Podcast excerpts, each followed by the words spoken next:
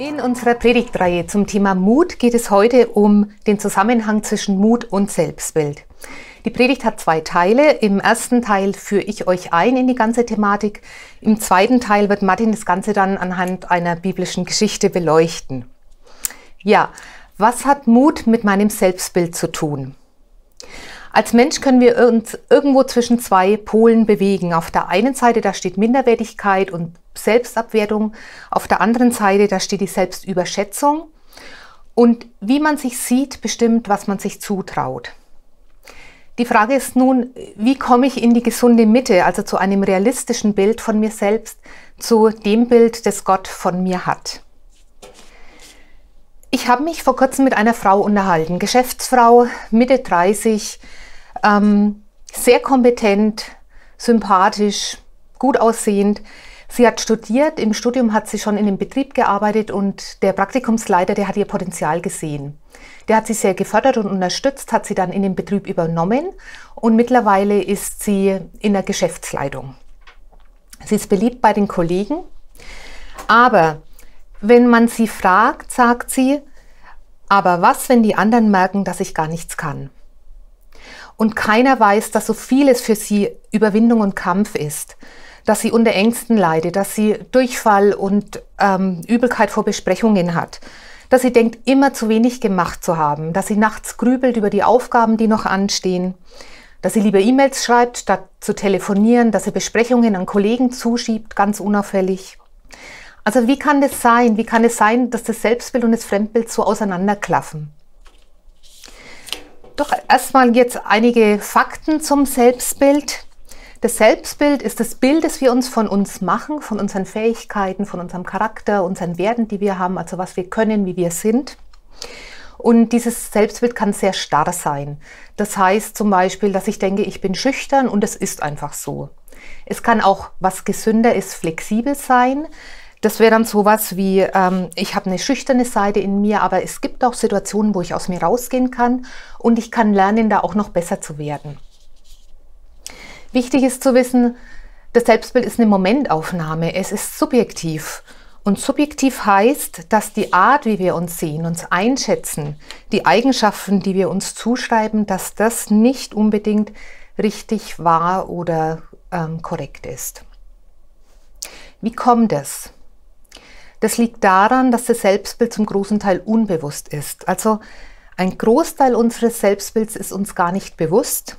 Was wir erkennen, ist oft nur die Spitze vom Eisberg. Der Rest liegt unter Wasser oder im Unbewussten. Und wir haben Lücken im Selbstbild. Wenn ihr ähm, den Psalm 139 kennt oder den mal durchlesen wollt, da lernt ihr einen Beter kennen, der sich dieser Lücken bewusst ist.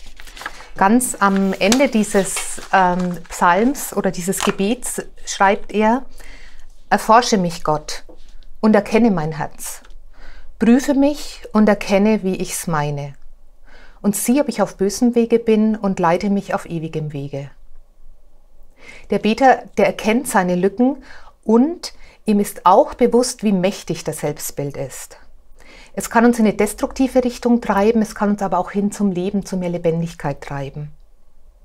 Wie man sich selbst sieht, bestimmt, was man sich zutraut. Und das bestimmt auch mein Gefühl mir selbst gegenüber, mein Selbstvertrauen in Dinge.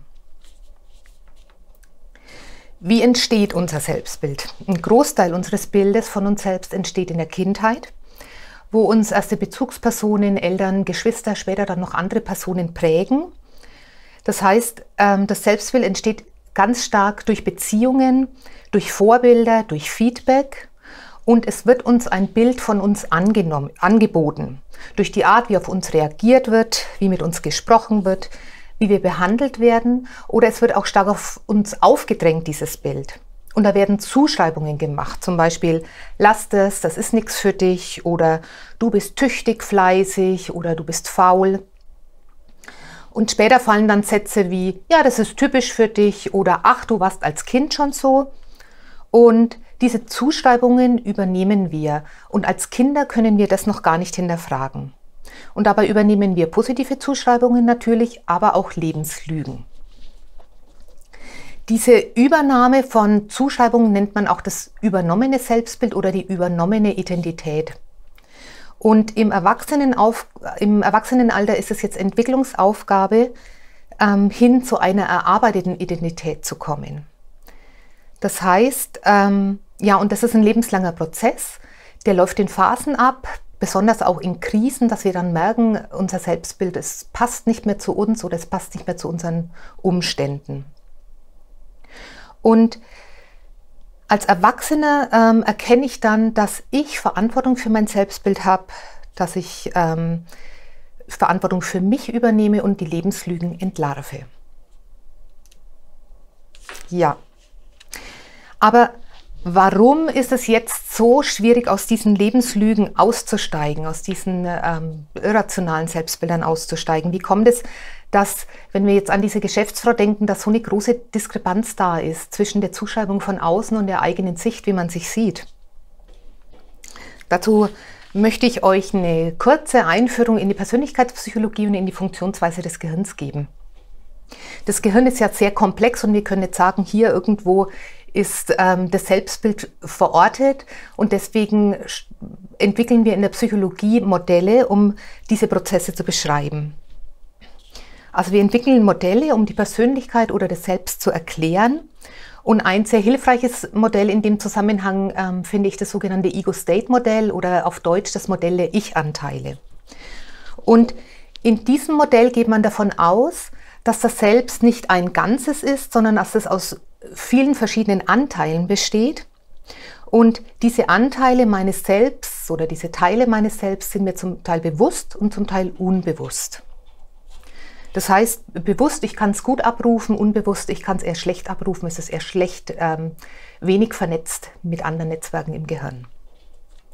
Wenn wir jetzt einen gesunden äh, Mann angucken, der lebt in seinem Alltags-Ich verschiedene Teile. Da ist zum Beispiel der kompetente Fachmann, der vor den Kollegen einen Fachvortrag halten kann.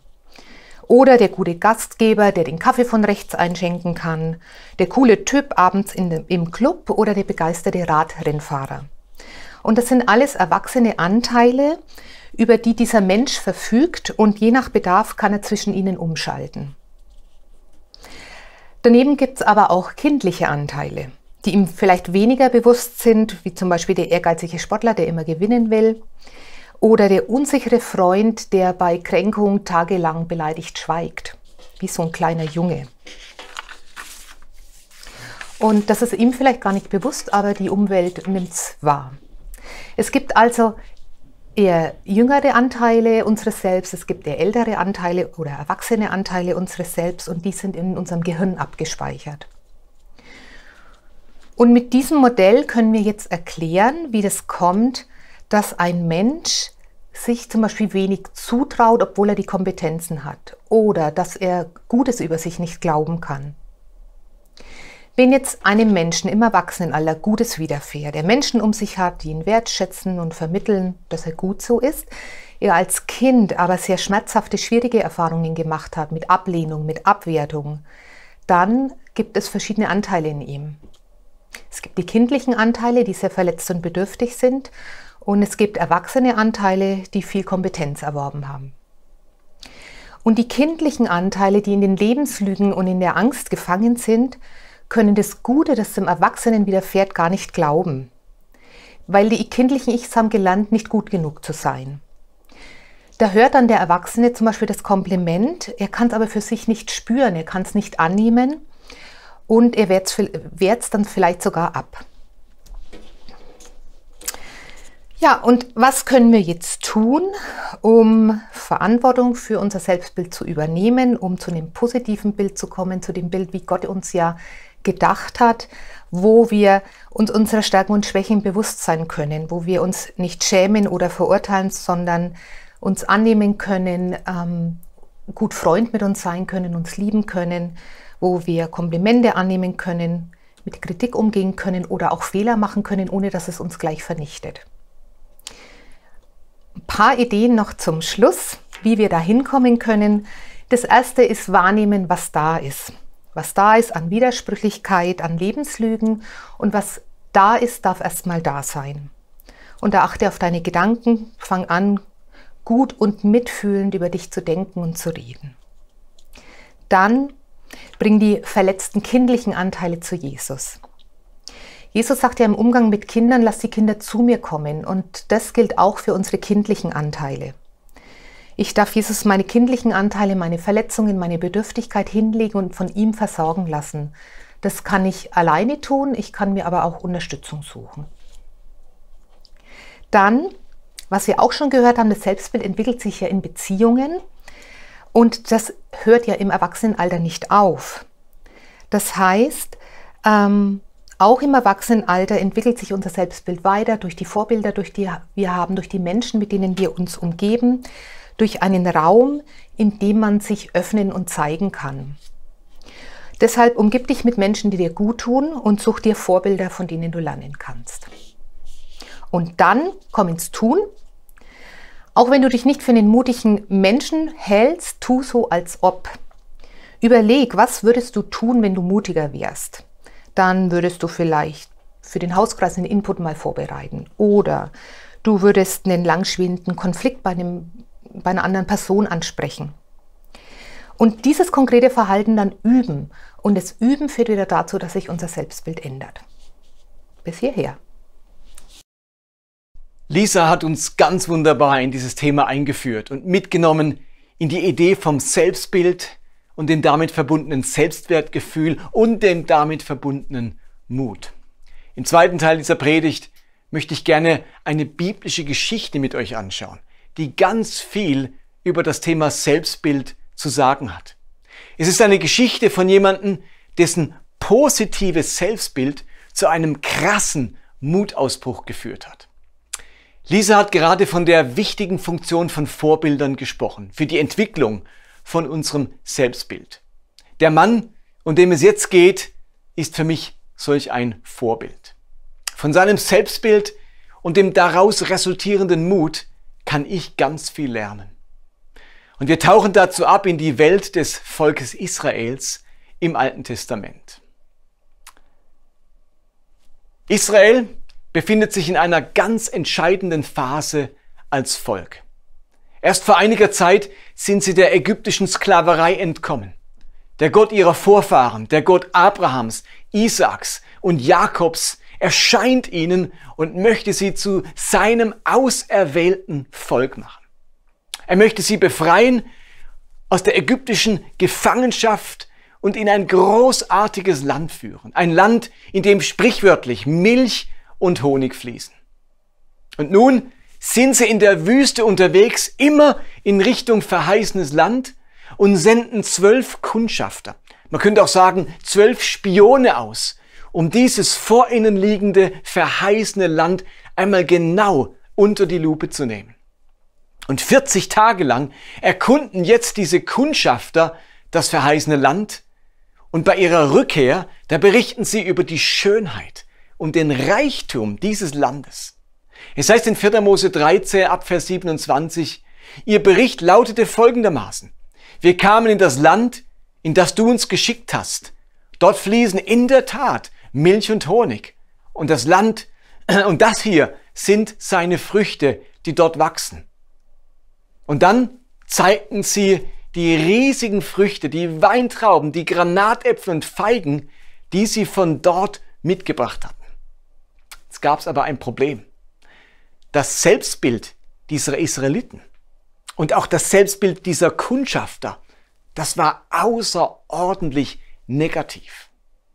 Ihr müsst euch vorstellen, seit 400 Jahren, also seit fast zehn Generationen, haben den Israeliten, haben diesem kleinen Volk der Israeliten, die Ägypter klargemacht, dass sie Untermenschen sind, Abschaum, Sklaven, wertlos und würdelos. Menschen, deren Babys man ertränken kann und die nicht in der Lage waren, sich irgendwie zu wehren. Das Selbstbild dieser Israeliten war zutiefst geprägt von dem Bild, das ihnen die Ägypter vermittelt hatten.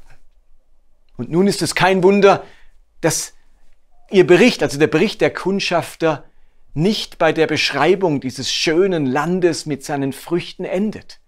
Der Bericht dieser Kundschafter geht nämlich jetzt folgendermaßen weiter. Es heißt ab Vers 32, sie erzählten den Israeliten schreckliche Dinge über das Land, das sie erkundet hatten. In diesem Land kann man nicht leben. Es verschlingt seine Bewohner, sagten sie. Alle Männer, die wir gesehen haben, sind riesengroß, besonders die Nachkommen Anaks. Wir kamen uns ihnen gegenüber wie Heuschrecken vor. Und genauso winzig müssen wir ihnen vorgekommen sein. Ich lese euch diesen letzten Vers nochmal. Wir kamen uns ihnen gegenüber wie Heuschrecken vor. Und genauso winzig müssen wir ihnen vorgekommen sein. Ich finde das einen hochspannenden Text. Ganz wörtlich steht in diesem letzten Vers, diesem Vers 33, wir waren in unseren Augen wie Heuschrecken und waren es auch in ihren Augen. Also diese 400 Jahre Ägypten haben den Israeliten das Selbstbild vermittelt, dass sie schwach waren, hilflos, winzig wie Heuschrecken. Und genau dieses Selbstbild, wir sind Heuschrecken, wir sind winzig, übertragen sie nun auf die anderen und gehen ganz selbstverständlich davon aus, dass auch alle anderen sie als schwach und hilflos und als Heuschrecken betrachten. Was dieser Text hier schildert, ist das Phänomen des Selbstzweifels. Selbstzweifel ist die tiefe Verunsicherung dem eigenen Sein, den eigenen Möglichkeiten und der eigenen Leistungsfähigkeit gegenüber. Dieser Selbstzweifel gehört ganz stark zu dem übernommenen Selbstbild, von dem Lisa gesprochen hat. Die Israeliten, die haben ihr Selbstbild von den Ägyptern übernommen, von der Unterdrückung, die sie dort erlebt haben, wie sie behandelt wurden und welche gesellschaftliche Stellung sie hatten. Und dieses übernommene ägyptische Selbstbild, das war eben voller Selbstzweifler. Das hat eben zu lauter Selbstzweifel geführt. Und ihr Lieben, auch unsere Selbstzweifel sind ganz oft übernommene Selbstzweifel. Lisa hat es vorhin schon erwähnt. Vielleicht haben wir zu oft Sätze gehört wie, du schaffst das nicht, du kannst das nicht, dafür bist du zu schwach, dafür bist du zu klein, das ist zu schwer für dich. Oder das kann dein Bruder besser. Oder das lernst du nie. Oder komm, lass das lieber mich machen. Und so weiter. Und nun stecken wir, wie die Israeliten, voller Selbstzweifel. Und wir übertragen dann diesen Selbstzweifel auf die Sicht der anderen uns gegenüber. Also zum Beispiel, ich finde mich hässlich, sagt vielleicht jemand, und darum müssen alle anderen mich auch hässlich finden. Oder ich finde mich unbegabt und alle anderen denken sicher auch, dass ich unbegabt bin. Oder ich finde, dass ich als Mutter meinen Kindern nicht gerecht werde. Und alle anderen, die mich kennen, finden bestimmt auch, dass ich eine furchtbare Mutter bin. Oder ich glaube, dass ich diese Ausbildung nicht schaffe und meine Eltern finden das bestimmt auch.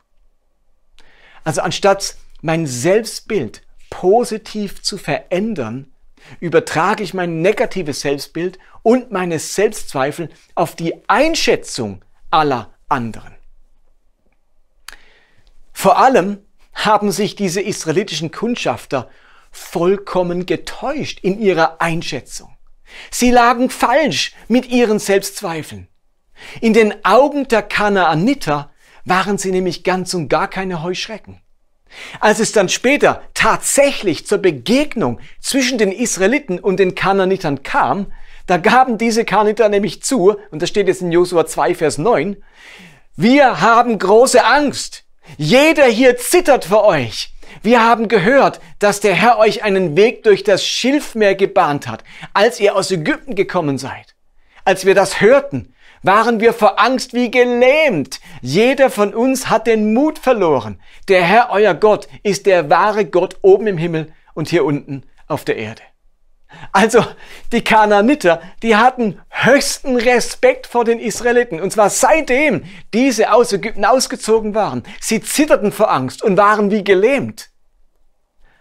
Aber in den Augen der Kundschafter waren sie selbst Heuschrecken und die Kanaaniter die Überlegenen. Die Überlegenen. Weil die Israeliten an ihrem falschen Selbstbild festgehalten haben anstatt Gottes Zusagen für sich und Gottes Bild von ihnen Glauben zu schenken, haben sie 40 Jahre ihres Volkslebens verschwendet. Denn dann mussten sie 40 Jahre warten, bis sie tatsächlich ins verheißene Land einziehen konnten. Diese 400 Jahre in Ägypten haben das Selbstbild dieses Volkes völlig verdreht. Und Gott musste warten, bis diese gesamte Generation gestorben war, damit das Volk in der Lage war, das nötige Selbstbewusstsein und damit den nötigen Mut aufzubringen, um das verheißene Land wirklich einnehmen zu können. Also erst eine neue Generation Israeliten, die nicht in der ägyptischen Sklaverei aufgewachsen war, sondern in der Gegenwart Gottes, war in der Lage, das Projekt verheißenes Land zu Ende zu führen.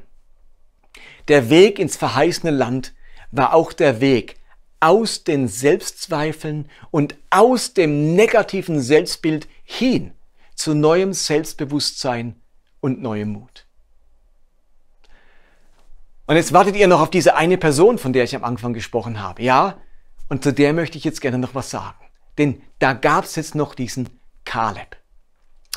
Ihr erinnert euch, nicht alle der zwölf Kundschafter hatten dieses negative Selbstbild.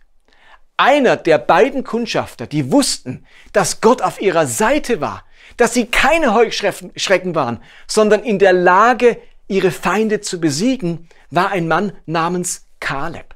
Also zwölf Kundschafter werden ausgesandt, zwölf kommen zurück und zehn berichten Horrorgeschichten aus diesem Land. Wir sind Heuschrecken. Und zwei erzählen etwas ganz anderes, nämlich Josua und Kaleb. Wie ist die Geschichte dieses Kaleb weitergegangen? Nun, auch er musste leider diese 40 Jahre mit den anderen in der Wüste umherwandern. Aber er ist im Gegensatz zu allen anderen und wie Josua nicht gestorben. Also er und Josua waren die einzigen beiden Männer der alten Generation, die das verheißene Land betreten durften. Und als dann die Eroberung des verheißenen Landes zu Ende ging und fast alle Gebiete erobert waren, meldete Kaleb seinen Anspruch auf ein ganz bestimmtes Stück des verheißenen Landes an, das er gerne erwerben wollte. Und jetzt ratet einmal, welches Gebiet wollte Kaleb freiwillig erobern? Erinnert ihr euch an die Aussage der Kundschafter mit dem Heuschrecken-Selbstbild? In 4. Mose 13 haben sie eben gesagt, alle Männer, die wir gesehen haben, sind riesengroß, besonders die Nachkommen Anaks, da gab es einen Mann im Kanaan, Anak, und das war wohl ein Stammvater von besonders großen Menschen. Das heißt im Text, wir kamen uns ihnen gegenüber wie Heuschrecken vor und genauso winzig müssen wir ihnen vorgekommen sein. Also es waren vor allem diese, ähm, diese Anakiter, diese Söhne Anaks. Also der furchteinflößendste Ort dieses neuen Landes war das Gebiet, in dem diese riesenhaften Menschen wohnten. Anak und seine Söhne. Und nun ratet einmal, was Kaleb gerne erobern und als Besitz wollte. Genau dieses Gebiet. Steht ihr, dieser Kaleb, der steckte so voll von göttlichem Selbstbewusstsein, dass er es mit eben genau diesen Riesen aufnehmen wollte. Und alle anderen, wo alle anderen sich schrecklich davor gefürchtet hatten, das wollte er erobern. Wir lesen in Josua Kapitel 14 ab Vers 7. Ich, Kaleb, war damals 40 Jahre alt. Mose, der Diener des Herrn, hatte mich als Kundschafter in dieses Land hier gesandt. Als ich ihm dann Bericht erstatten musste, war ich zuversichtlich, dass wir das Land einnehmen könnten. Doch meine Brüder, die mit mir gegangen waren, machten dem Volk Angst und nahmen ihm den Mut. Ich für meinen Teil folgte ganz dem Herrn, meinem Gott. Seither sind 45 Jahre vergangen und der Herr hat mein Leben bewahrt, wie er es mir versprochen hatte. Sieh mich mal an. Ich bin 85 Jahre alt und ich bin immer noch so stark wie damals, als Mose mich auf Kundschaft schickte. Und ich bin heute noch rüstig und genauso gut im Kampf wie damals. Darum gib mir nun als meinen Anteil das Bergland, von dem der Herr gesprochen hat. Du weißt noch, von damals, dass dort die Anakiter in großen, stark befestigten Städten wohnen. Wenn der Herr mit mir ist, werde ich sie aus dem Land vertreiben, wie der Herr gesagt hatte. Josua segnete Kaleb und gab ihm die Stadt Hebron als Erbbesitz. Hebron hieß früher Kiriat Arba, Stadt Arbas.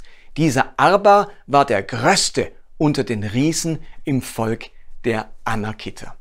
Soweit der Text aus dem Josua-Buch. Ihr Lieben, was für ein Kerl dieser Kaleb. Jetzt ist er 85 Jahre alt und er strotzt immer noch voller Selbstbewusstsein. Ich meine, was für ein Selbstbild muss man haben, wenn man in 85 Jahren sagt, dass man noch genauso stark und rüstig ist wie damals und noch genauso gut kämpfen kann? Also bei all den Gebieten, die man erobern konnte, wählt sich dieser Kaleb das Allerschwerste aus. Ich meine, der hätte jetzt sagen können, hey, ich habe genug geleistet in meinem Leben, jetzt bin ich 85, komm Josua, also ich habe doch irgendwie auch ein bisschen ein Sonderrechte, jetzt gib mir das einfachste Gebiet, das ist das, wo man einfach mit, im Handumdrehen, im Schnippen erobern kann. Nein, das macht dieser Karl nix, nicht. Der strotzt so voller Selbstbewusstsein, voller Mut und Kühnheit, dass er sagt, ich nehme das schwerste Gebiet, das Gebiet, wegen dem alle damals davon gerannt sind. Das nehme ich als 85er, der genauso rüstig ist wie früher. Und wisst ihr, was Gott über Kaleb zu sagen hatte? Was Gott über Kaleb gesagt hat, das liest man in 4. Mose 14 ab Vers 22. Da heißt es, diese Männer werden nicht in das Land kommen, das ich ihnen, ihren Vorfahren versprochen habe. Nur mein Diener Kaleb, Entschuldigung, nur meinen Diener Kaleb will ich in das Land bringen, das er erkundet hat. Seine Nachkommen sollen dort leben. Und jetzt kommt's. Denn in ihm ist ein anderer Geist. Er ließ sich nicht beirren und hat mir vertraut. Ihr Lieben, was diesen Kaleb von den anderen Kundschaftern unterschieden hat, war, dass ein anderer Geist in ihm wohnte. Ein anderer Geist.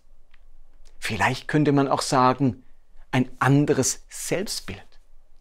Er hatte einen Geist, ein inneres, eine innere Überzeugung, eine innere Prägung, die ihm ein anderes Selbstbild und damit ein anderes Selbstbewusstsein und damit ein anderes Maß an Mut verschafft hat. Genau von diesem Geist, von dem Geist des Mutes, haben wir in den vergangenen Wochen gesprochen. Dieser Geist ist nicht der Geist der Furcht, sagt Paulus, sondern der Kraft, der Liebe und der Besonnenheit. Es ist dieses Bewusstsein, ein Königskind zu sein, Gott auf meiner Seite zu haben. Das ist eben dieses göttliche Selbstbewusstsein. Und das entsteht, wenn man begreift und erlebt, welches Bild Gott von uns hat und welchen Wert er uns zuspricht. Deswegen machen wir übrigens auch diese nächste Predigtreihe zum Thema ähm, Wertschätzung, weil das schließt sich unmittelbar ins Thema Mut an. Versteht ihr? Äh, diesen Geist, diesen anderen Geist in sich zu haben, dieses andere Selbstbild zu entwickeln, das mich am Ende mutig macht, mir Lebensmut gibt, mir Vertrauen schenkt, das hat eben ganz viel mit Selbstwert zu tun und mit Wertschätzung zu tun, mit Gottes Wertschätzung für uns, mit der Annahme von, der, von Wertschätzung von anderen und mit der Fähigkeit, selbst Wertschätzung zum Ausdruck zu bringen. Deswegen ist das so eine wichtige nächste Predigtreihe, uns über die Kultur der Wertschätzung zu unterhalten. Und die Frage ist, habe ich den Geist eines Königskindes? Steckt in mir ein anderer Geist und ein anderes Selbstbewusstsein als bei den Menschen, denen der Mut fehlt? Ihr Lieben, was bei den Israeliten eine ganze Generation gedauert hat, 40 Jahre, das darf in unserem Leben jetzt schon Realität werden. Wir dürfen Kinder eines anderen Geistes werden. Königskinder. Mutige Menschen brauchen ein von Gott geprägtes Selbstbild und Selbstbewusstsein. Und Kaleb hatte dieses göttliche Selbstbild. Ich finde diesen Kaleb den absoluten Hammer. Ist einer meiner Heroes. Und am Ende möchte ich gerne nochmal die Punkte wiederholen, die ganz praktischen Punkte, die uns Lisa am Anfang mitgegeben hat und die uns helfen können, an unserem Selbstbild zu arbeiten und Verantwortung dafür zu übernehmen. Das erste war, Achte auf deine Gedanken. Fang an gut und mitfühlend über dich selbst zu denken und zu reden. Das zweite war, bring deine verletzten kindlichen Anteile zu Jesus.